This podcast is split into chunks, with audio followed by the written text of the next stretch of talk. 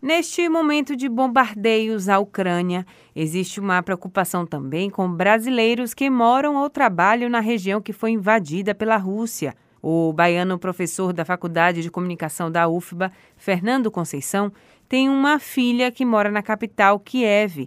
Liz Conceição é jornalista e, segundo ele, mora em um bairro que foi bombardeado. O professor divulgou um depoimento no YouTube falando sobre este momento de aflição. Eu tenho uma filha de 27 anos, jornalista, que há dois anos e meio mora na Ucrânia.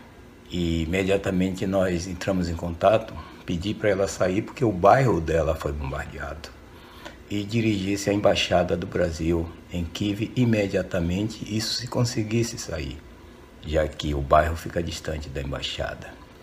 Ela conseguiu chegar à embaixada, os portões fechados. Eu disse: pula o portão, não importa, escala o portão. Ela é casada. Né? Quebra uma janela, entra pela janela. O importante é estar dentro do território brasileiro, que a embaixada é a representação do país naquele país estrangeiro.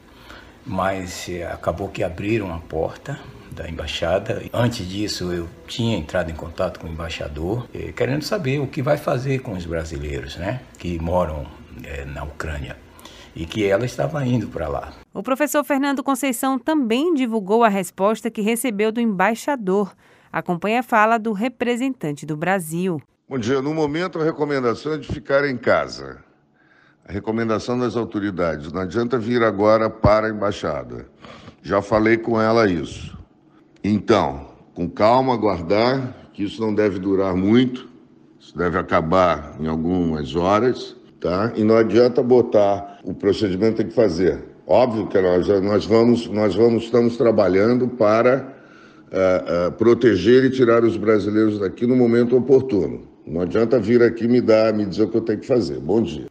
Segundo o professor, a filha tentou se hospedar em um hotel em Kiev, mas teve o pedido de hospedagem negado e acabou voltando para as instalações da Embaixada do Brasil na Ucrânia. Entre os baianos que também se encontram na Ucrânia está o volante Edson, ex-jogador do Bahia e que passou a integrar um time do país europeu. A Embaixada do Brasil em Kiev está repassando orientações para a comunidade brasileira na Ucrânia por meio da página do Facebook. Da Rádio Educadora de Salvador, Lise Lobo.